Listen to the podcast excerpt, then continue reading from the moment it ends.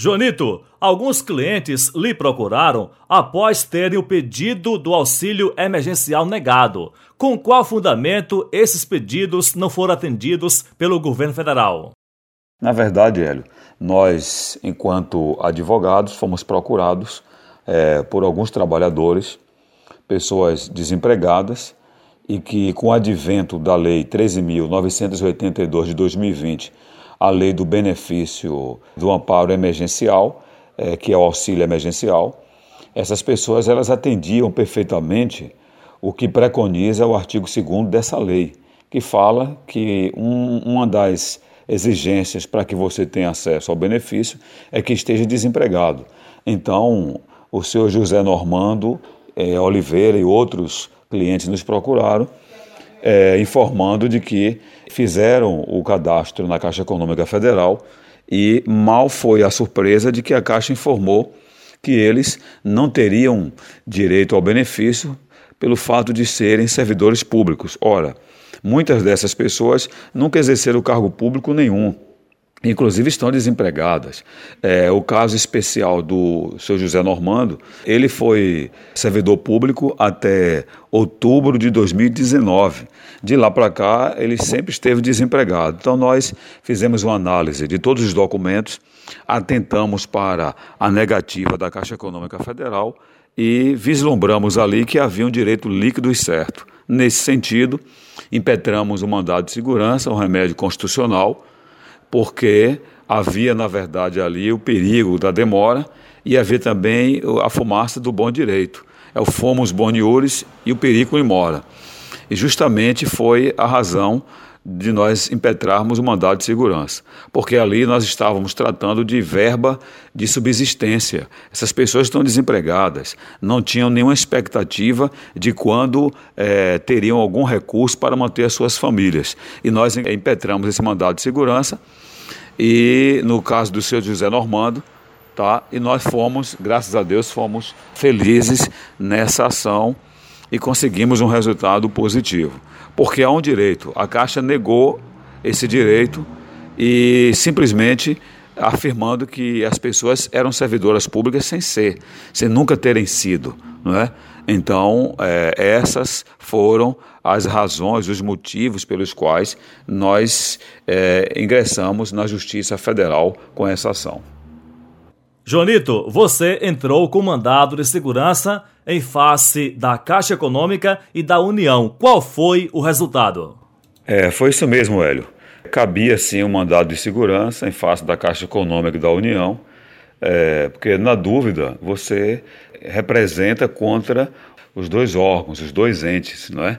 já que um está ligado ao outro, mas a União pediu a exclusão do polo passivo da ação, obviamente coube a Caixa Econômica, e nós é, logramos êxito. A Justiça Federal entendeu, através da 14ª Vara Federal da subseção da Bahia, entendeu que havia ali o que a gente já tinha percebido lá adiante, que havia um direito líquido e certo, e a juíza, a magistrada, deferiu o pedido de liminar para que seja realizada a imediata concessão do benefício de auxílio emergencial ao impetrante, no caso, ao senhor José Normando de Oliveira. Então, ou seja, há um direito. É, a pessoa conseguiu provar nas juntadas dos documentos que estava desempregada e que fazia jus né, ao acesso ao benefício.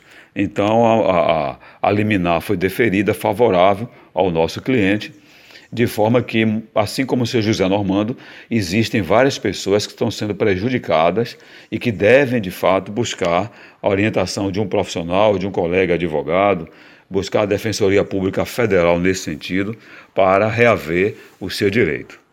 Estamos ouvindo o radialista e advogado Joanito Barbosa falando hoje sobre pedidos do auxílio emergencial que foram negados. Joanito, após essa liminar, esse cliente poderá demorar muito tempo para receber o benefício? Meu querido Hélio, com certeza não, não demora muito, porque a liminar, inclusive, determina que seja realizada a imediata concessão do benefício é, auxílio emergencial ao impetrante. Então, eu acredito que a impetrada, no caso a Caixa Econômica, ela vai ser é, intimada da decisão liminar da Justiça Federal né, e vai naturalmente cumprir a decisão que foi, é, é, obviamente, é, despachada, né, é, onde há um direito reconhecido pela Justiça de que o cidadão, no caso o senhor José Normando Oliveira, ele faz jus sim ao acesso ao benefício do auxílio emergencial. Nós conseguimos, através do mandado de segurança, e houve o deferimento dessa liminar favorável, e a gente espera que a Caixa cumpra a decisão judicial.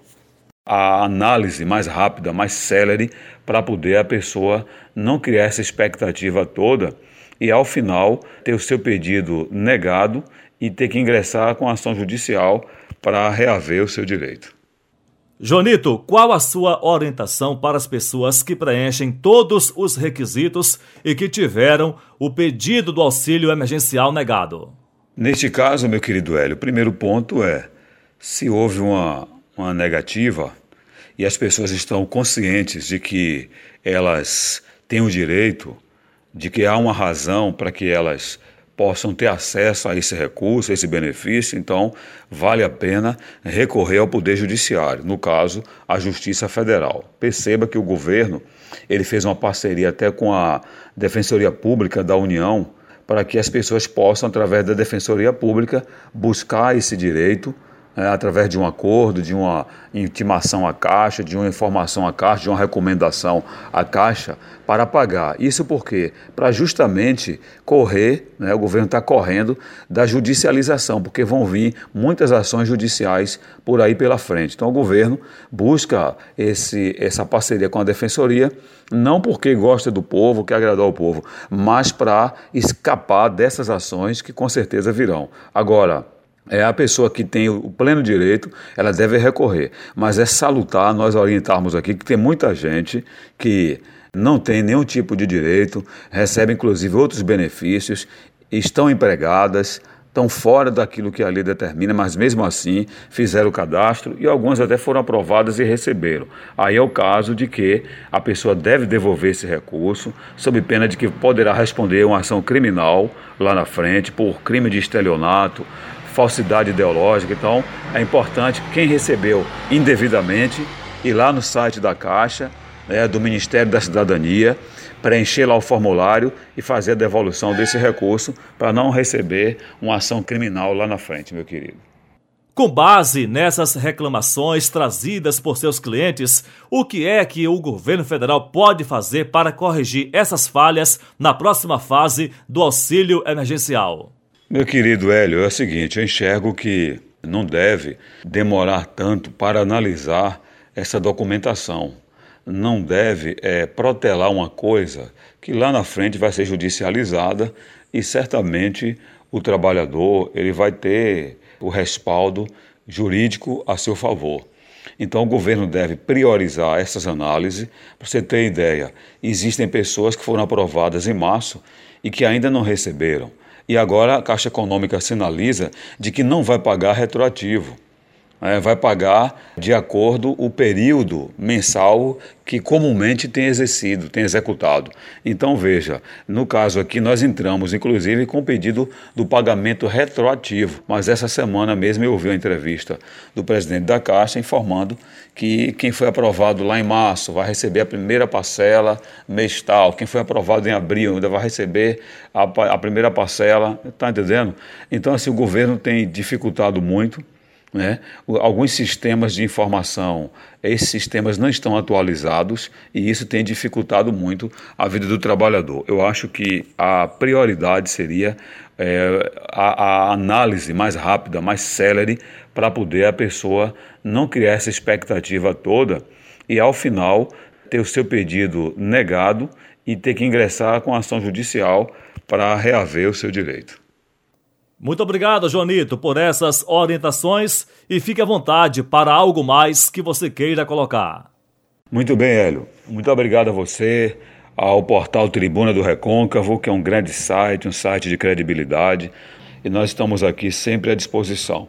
Acho que é, base fundamental do direito é lutar por ele.